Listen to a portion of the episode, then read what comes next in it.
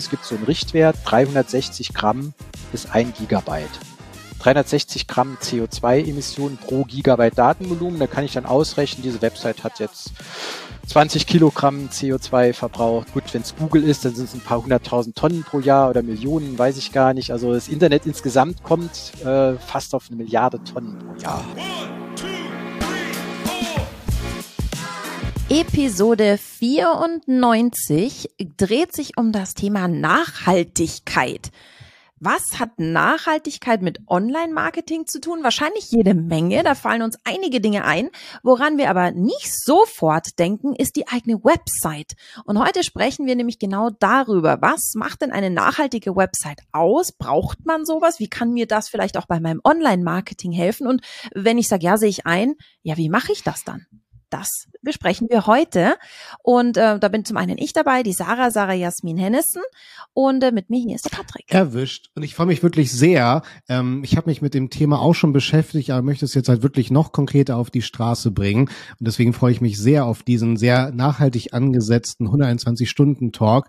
Und wir begrüßen, und das ist eine Premiere für uns alle hier, den lieben Thorsten Bayer. Er ist auch Mitbegründer von der Plattform webfornature.de. Alles, was wir hier an Verlinkungen irgendwie droppen, Sarah, packen wir natürlich in die Show Notes.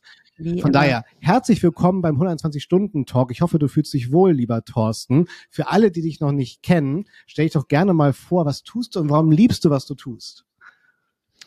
Ja, danke nochmal für die Einladung. Ging ja jetzt ganz kurzfristig. Also ich bin von der Ausbildung her Chemiker, habe mich vor 25 Jahren selbstständig gemacht, äh, immer schon Webseiten erstellt, an Servern geschraubt, schnelle Webseiten gemacht und irgendwann kam eben das Thema Nachhaltigkeit dazu. Da kam der Klick, wenn du eine schnelle Seite hast, dann ist die auch schon per se nachhaltiger wie eine langsame wegen dem Datenvolumen und das habe ich eben vor drei, vier Jahren angefangen zu forcieren. Du hast schon Web for Nature erwähnt, das ist so, so ein Herzensprojekt dann auch von mir mit ein paar anderen Enthusiasten, Enthusiastinnen, die das auch vorantreiben cool. wollen und das ist unser Thema, die nachhaltige Website. Das klingt richtig spannend. Ähm, jetzt, äh, du hast schon gesagt, schon einen so einen kleinen Hinweis gegeben. Datenvolumen. Jetzt würde ich mal fragen, wofür brauchen wir überhaupt, eine nachhaltige Website? Also wir gehen jetzt mal nicht von einer Klimakatastrophe aus, sondern wir nehmen das Ganze ein bisschen kleineren Rahmen. Warum braucht man oder warum ist eine nachhaltige Website eine gute Idee? So, im, wie gesagt, im kleineren Rahmen, wenn wir jetzt nicht sagen äh, 1,5 Grad und so weiter, sondern mhm. so ganz grundsätzlich. Warum kann das eine gute Idee mhm. sein für jeden Einzelnen da draußen?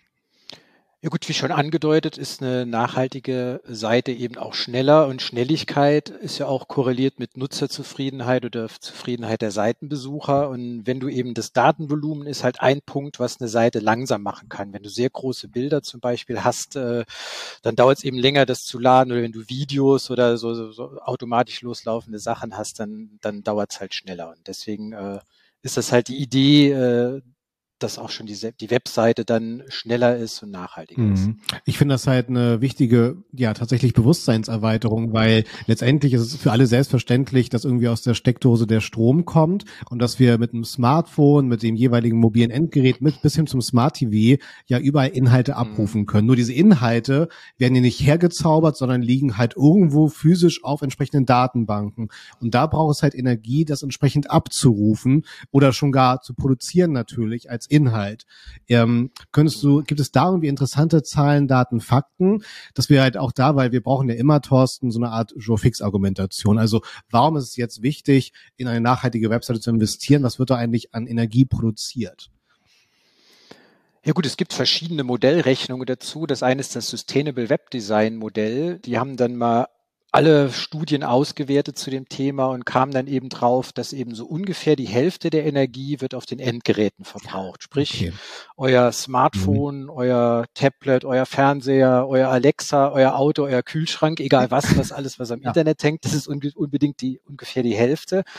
Und die andere Hälfte, die teilt sich so ungefähr auf drei Teile gleich auf. Das eine ist eben die Herstellung der ganzen genau. Endgeräte. Das müssen wir auch immer in die mhm. Bilanz einrechnen. Dann eben der Datentransfer. Und das habe ich eben gesagt, wenn das weniger ist, dann braucht man da weniger. Und dann eben die Rechenzentren, die auch einen großen Anteil haben. Also so kann man das im Prinzip ganz grob sagen, wo das letztlich herkommt.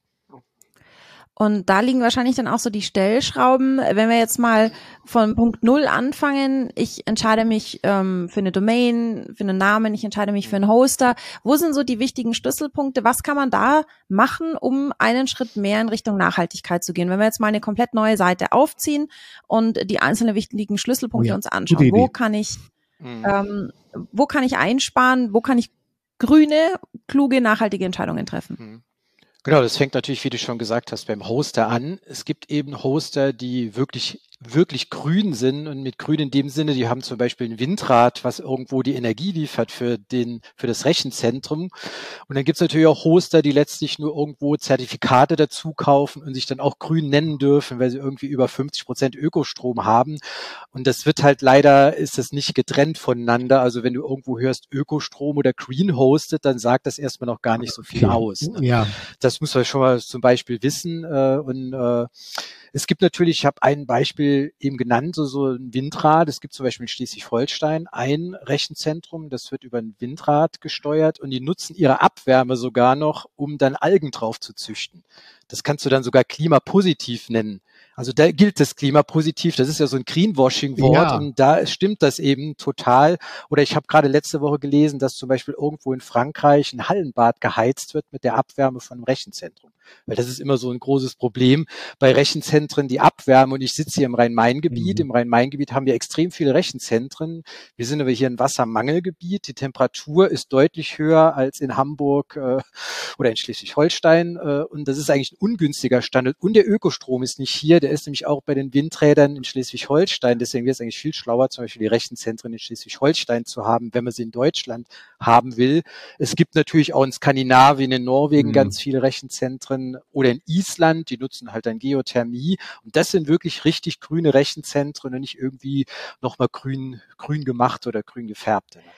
Ähm, bevor wir weitergehen, so die Schritte äh, in, in Richtung dieser wichtigen Entscheidungspunkte, wenn ich jetzt sage, Wusste ich gar nicht. Klingt mhm. mega.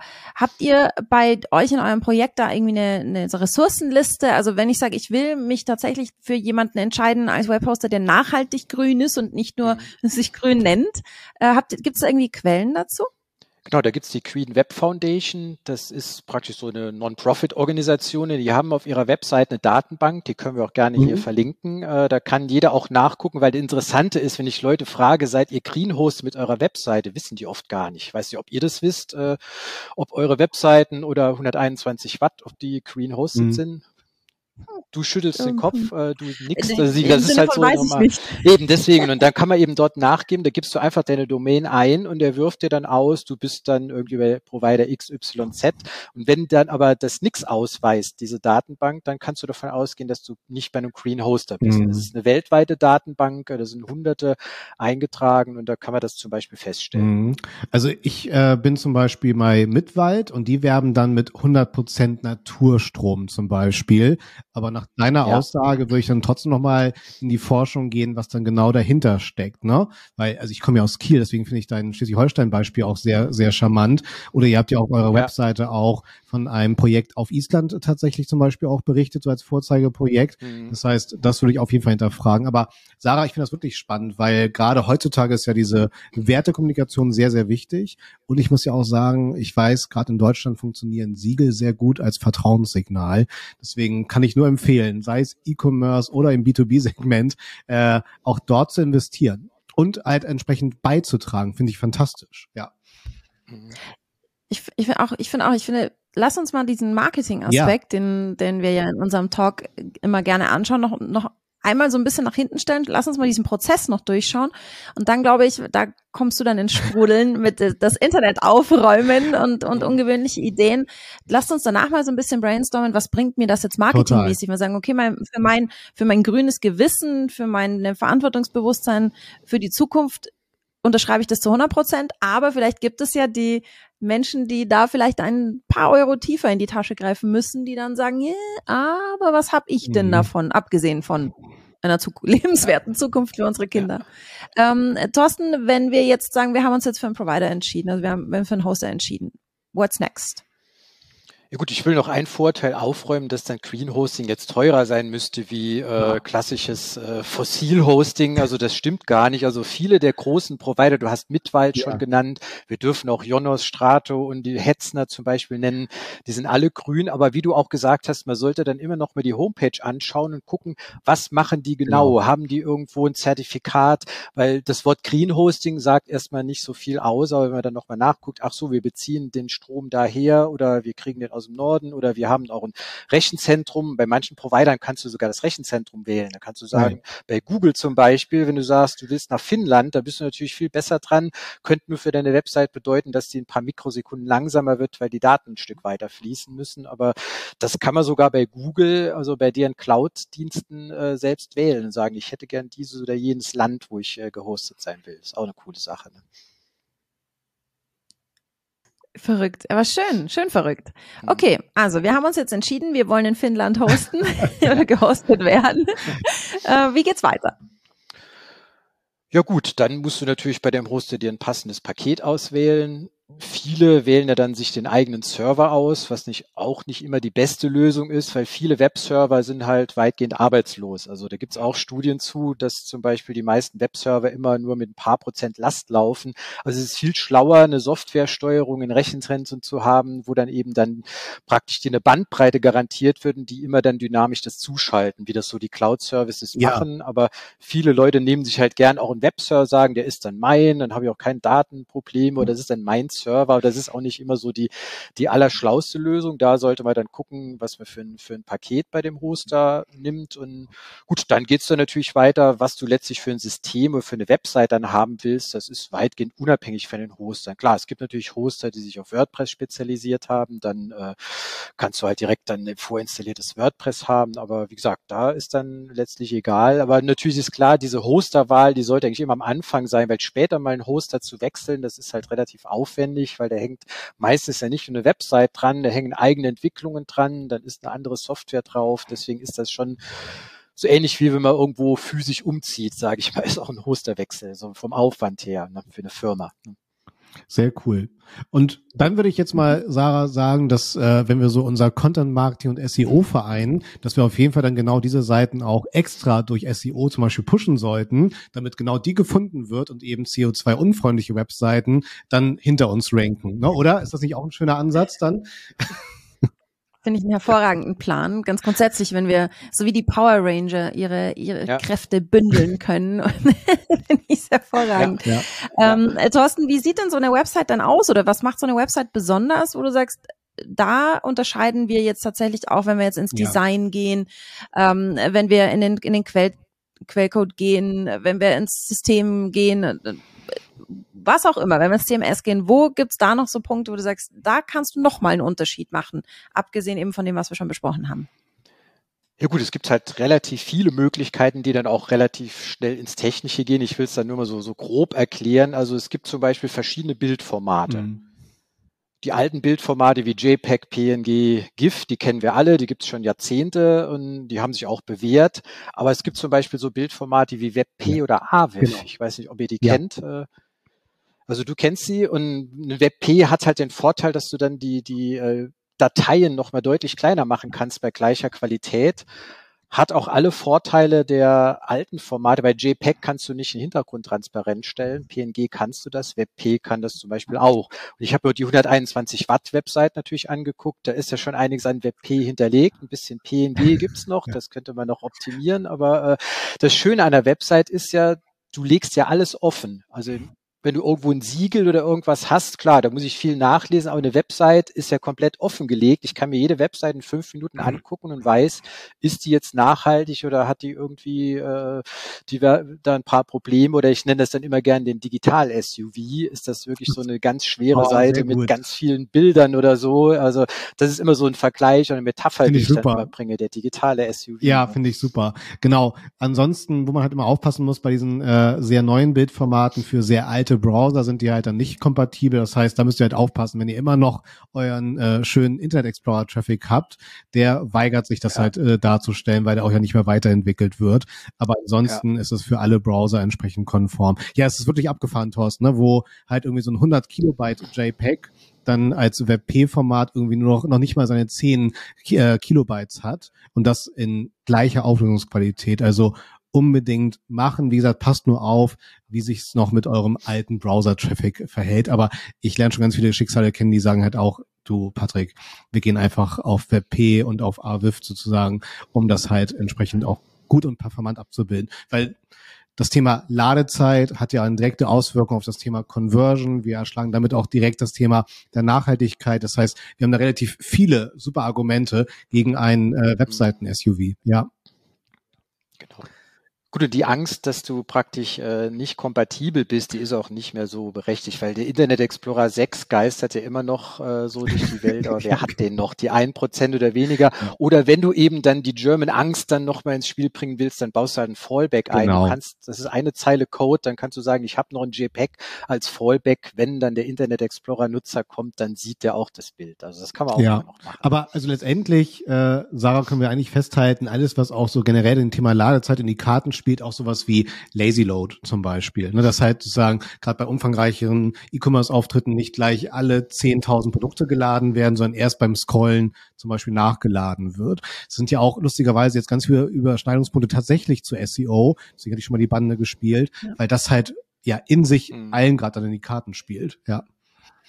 Das, das ist, glaube ich, das Charmante dran, auch was du gesagt hast, Thorsten, dass du, ähm, dass eine schnelle Website ja eben für den User viel interessanter ist. Conversion Rate, ähm, Signale, was jetzt zum Beispiel an Google angeht. Wenn die Seite zu langsam lädt, dann ist das nicht nur für Google findet es nicht nur uncharmant, sondern auch der Nutzer, der schickt wiederum schlechte Signale zurück an Google, wenn er sagt, oh nee, ich gehe sofort wieder mhm. und suche mir ein, andere, ein anderes Suchergebnis, weil ich sehe noch gar nichts, wenn ich draufklicke, ich bin gleich wieder weg.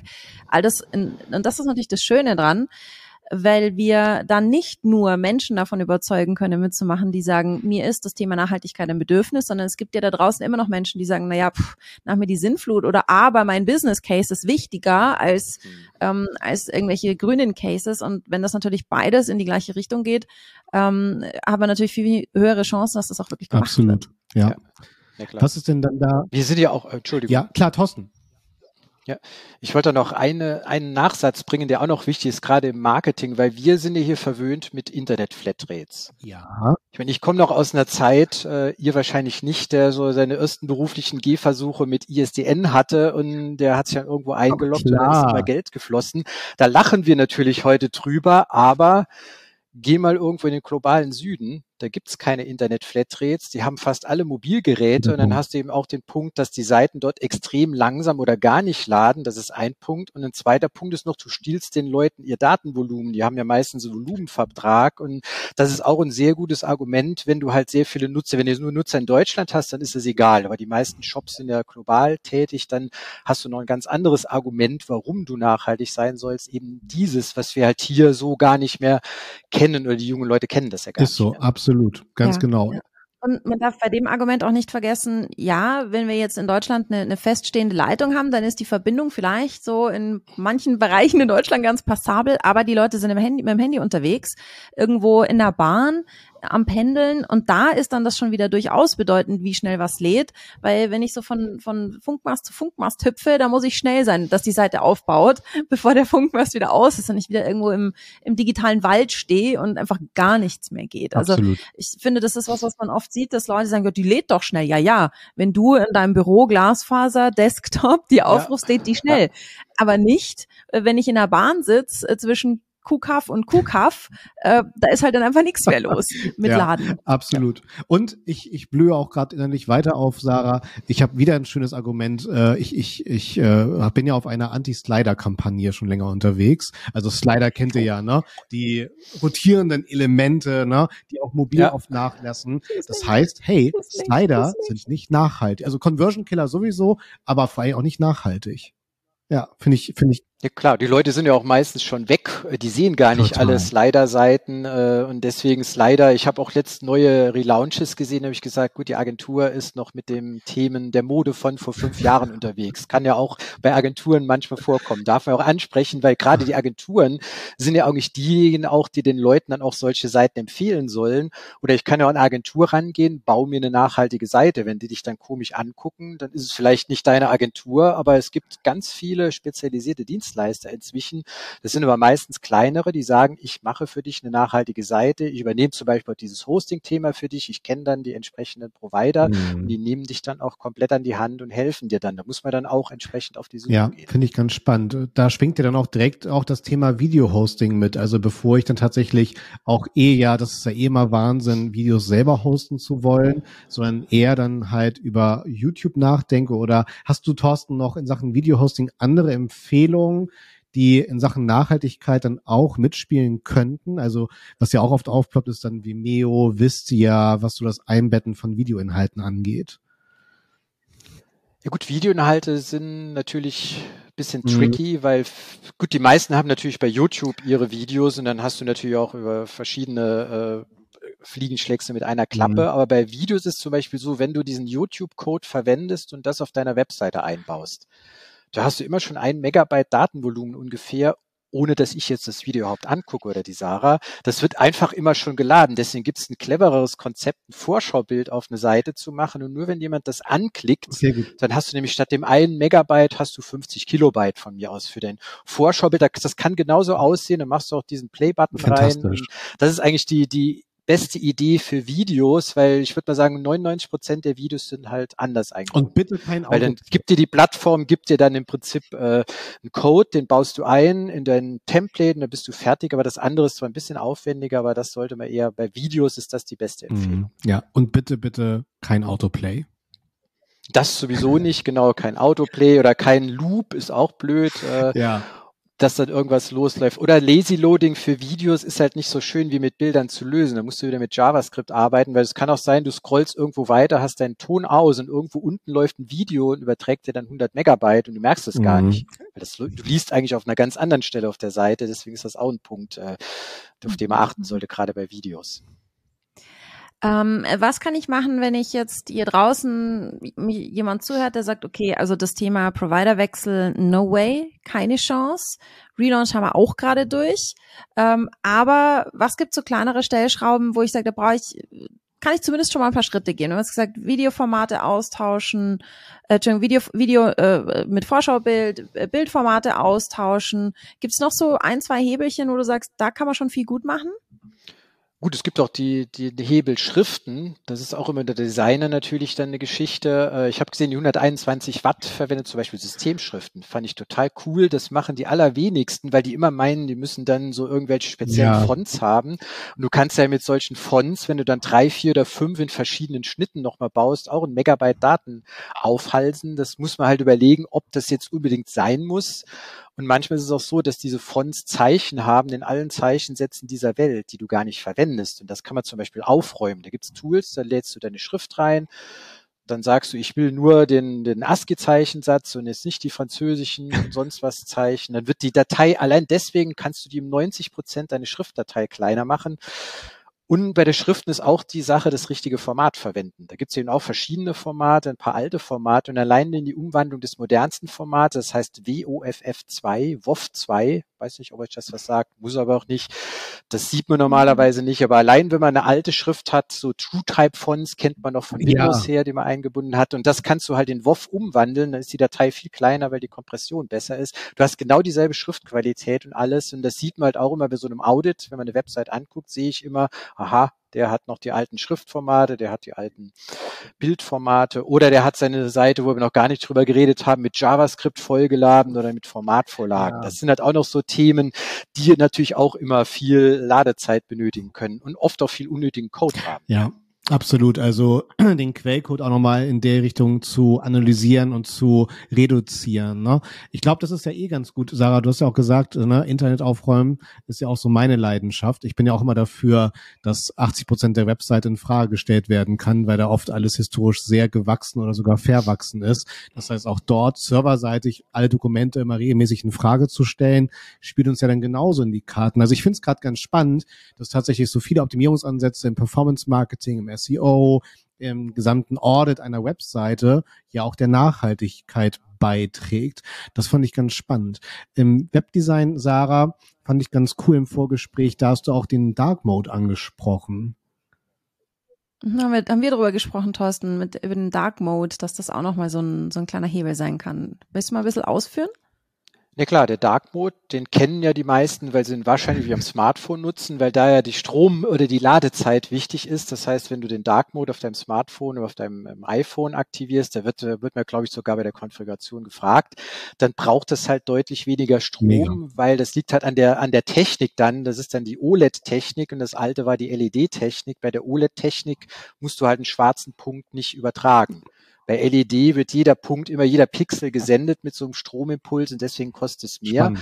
Wobei Dark Mode auch nicht so ein binäres Thema ist. Es kommt auch auf die Farben an. Also wenn ich glaube, blau ist die nächstbeste Farbe, das, das kann man sogar noch mal rastern, äh, dass du halt auch günstigere Farben verwenden kannst. Also weiß ist die schlechteste Farbe, schwarz ist die beste, aber dazwischen gibt's auch noch mal Nuancen. Wenn du halt irgendwo sagst, du willst jetzt keinen weißen Hintergrund, zum Beispiel hättest du wie die, die Sarah diesen schönen grünen Hintergrund, den du hast, der ist schon mal nachhaltiger wie der weiße weil er weniger Strom verbraucht.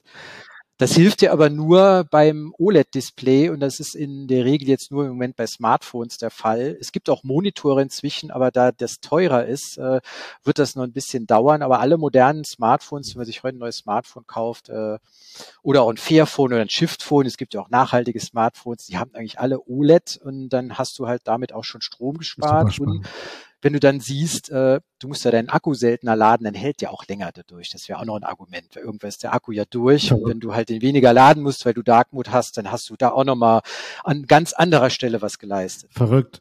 Also ich kann nur dafür plädieren, dass man jetzt endlich ja jede Analyse um eine gescheite Nachhaltigkeitsanalyse auch erweitert. Ne? Ist das, Thorsten, auch so euer Tagesgeschäft? Und das nochmal zu verstehen, also mit Web for Nature schaut ihr euch dann genau solche Punkte an und vergibt dann entsprechende Siegel? Oder was muss man, muss man sich da vorstellen?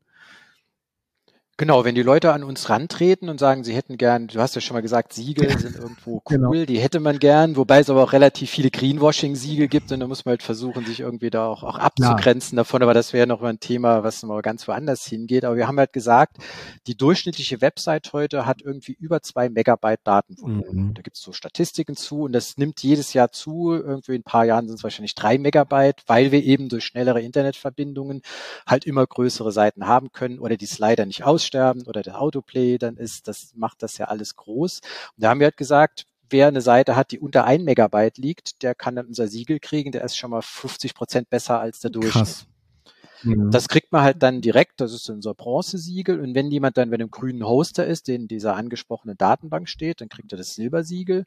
Und wenn er eben dann auch noch sagt, ich will dann auch meine Emissionen noch, die die Webseite verursacht, äh, kompensieren, dann kann er unser Goldsiegel kriegen.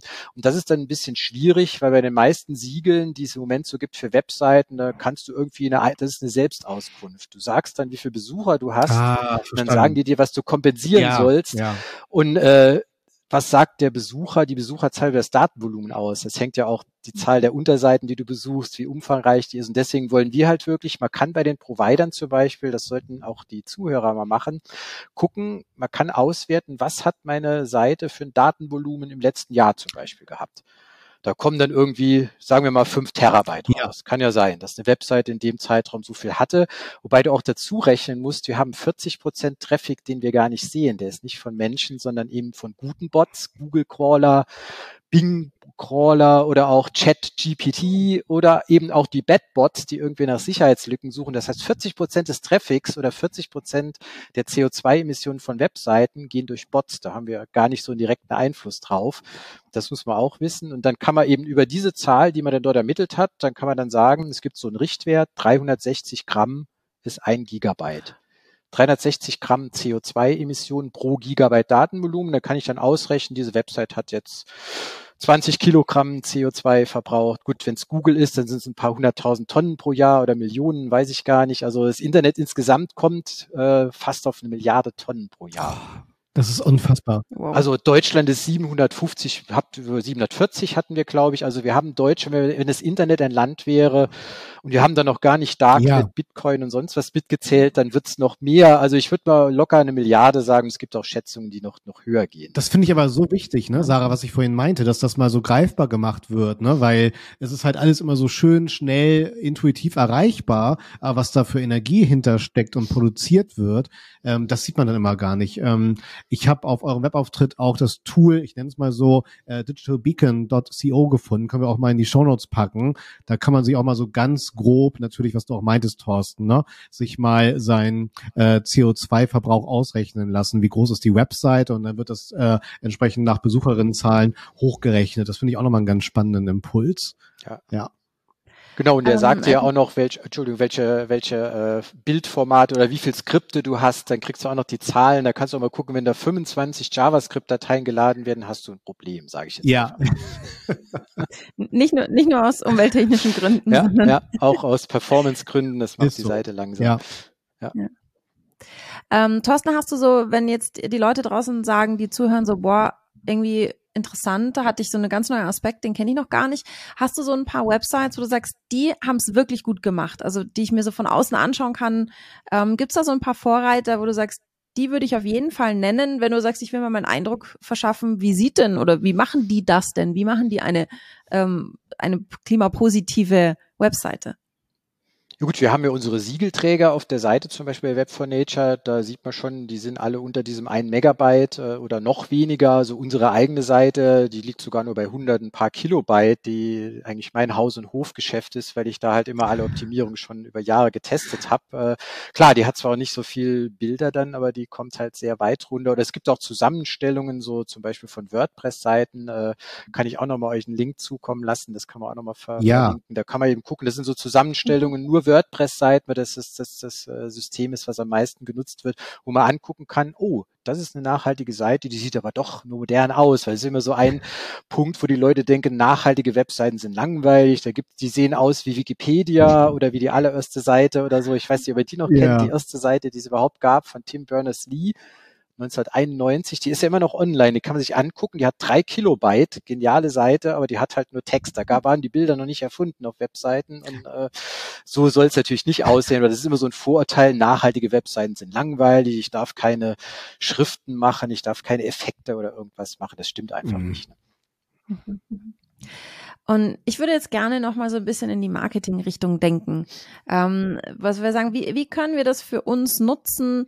Wie ist auch so, wann ist so der Anschlusspunkt erreicht, wo, ich meine, vielleicht ist es jetzt noch nicht so weit, zumindest nicht in der breiten Masse, dass es auf mich negativ zurückfällt, wenn ich keine klimarespektvolle Website habe. Aber ähm, es gibt ja darüber hinaus durchaus noch positive Marketing-Aspekte. Zum Beispiel, du hattest gesagt, Patrick, das Thema Siegel äh, schafft Trust. Ich muss auch schauen, in welcher Zielgruppe ich unterwegs bin. Ähm, Thorsten, was erlebst du da so an, wie Unternehmen das auch für ihr Marketing nutzen? Gut, in meiner Branche ist das leider noch nicht so. Ich bin halt im B2B-Segment unterwegs. Mhm. Das ist sowieso anders zu sehen. Aber wenn du im Consumer-Bereich unterwegs bist, kann es dir ja durchaus mal passieren, dass Leute mal sagen, guck dir eine Website an, die ist langsam oder ich habe die eben mit Beacon oder irgendwas getestet und ihr sagt mir irgendwas, ihr seid ein nachhaltiger Online-Shop, da passt aber eure Website ja. vielleicht nicht dazu. Ne?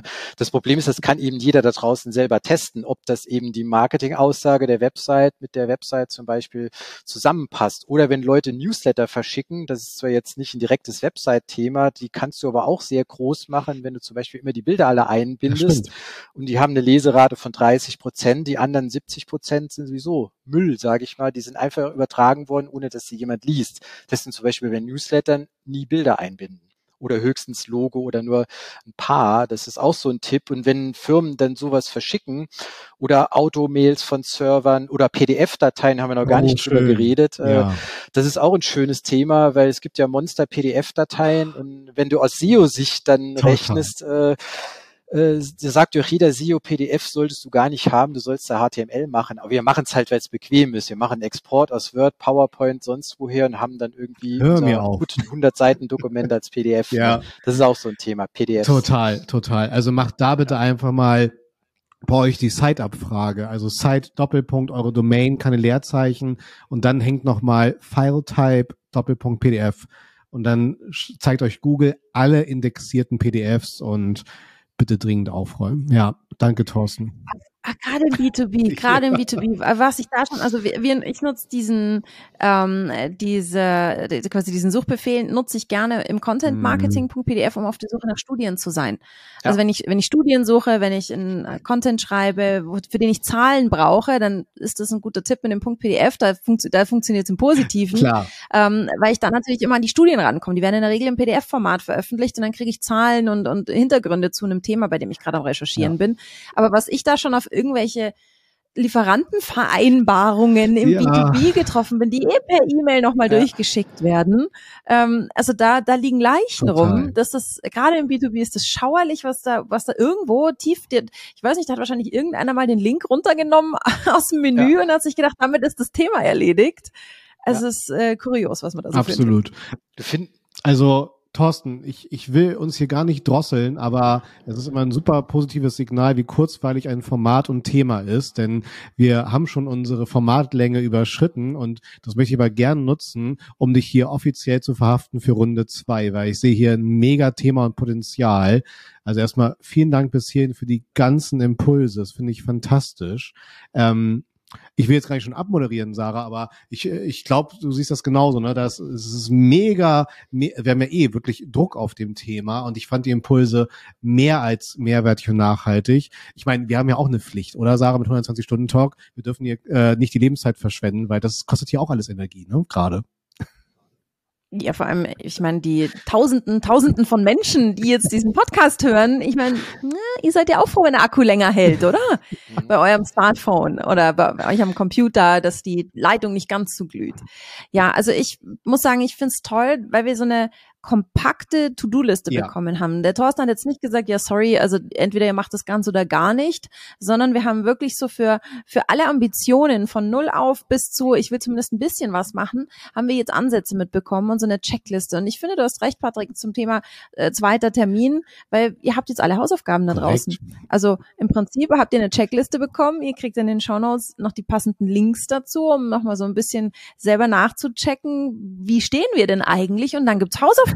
Liebe Leute, das hier ist kein Zuckerschlecken. Hier wird Hausaufgabe aufgegeben. Schaut auf eure Website, kümmert euch drum.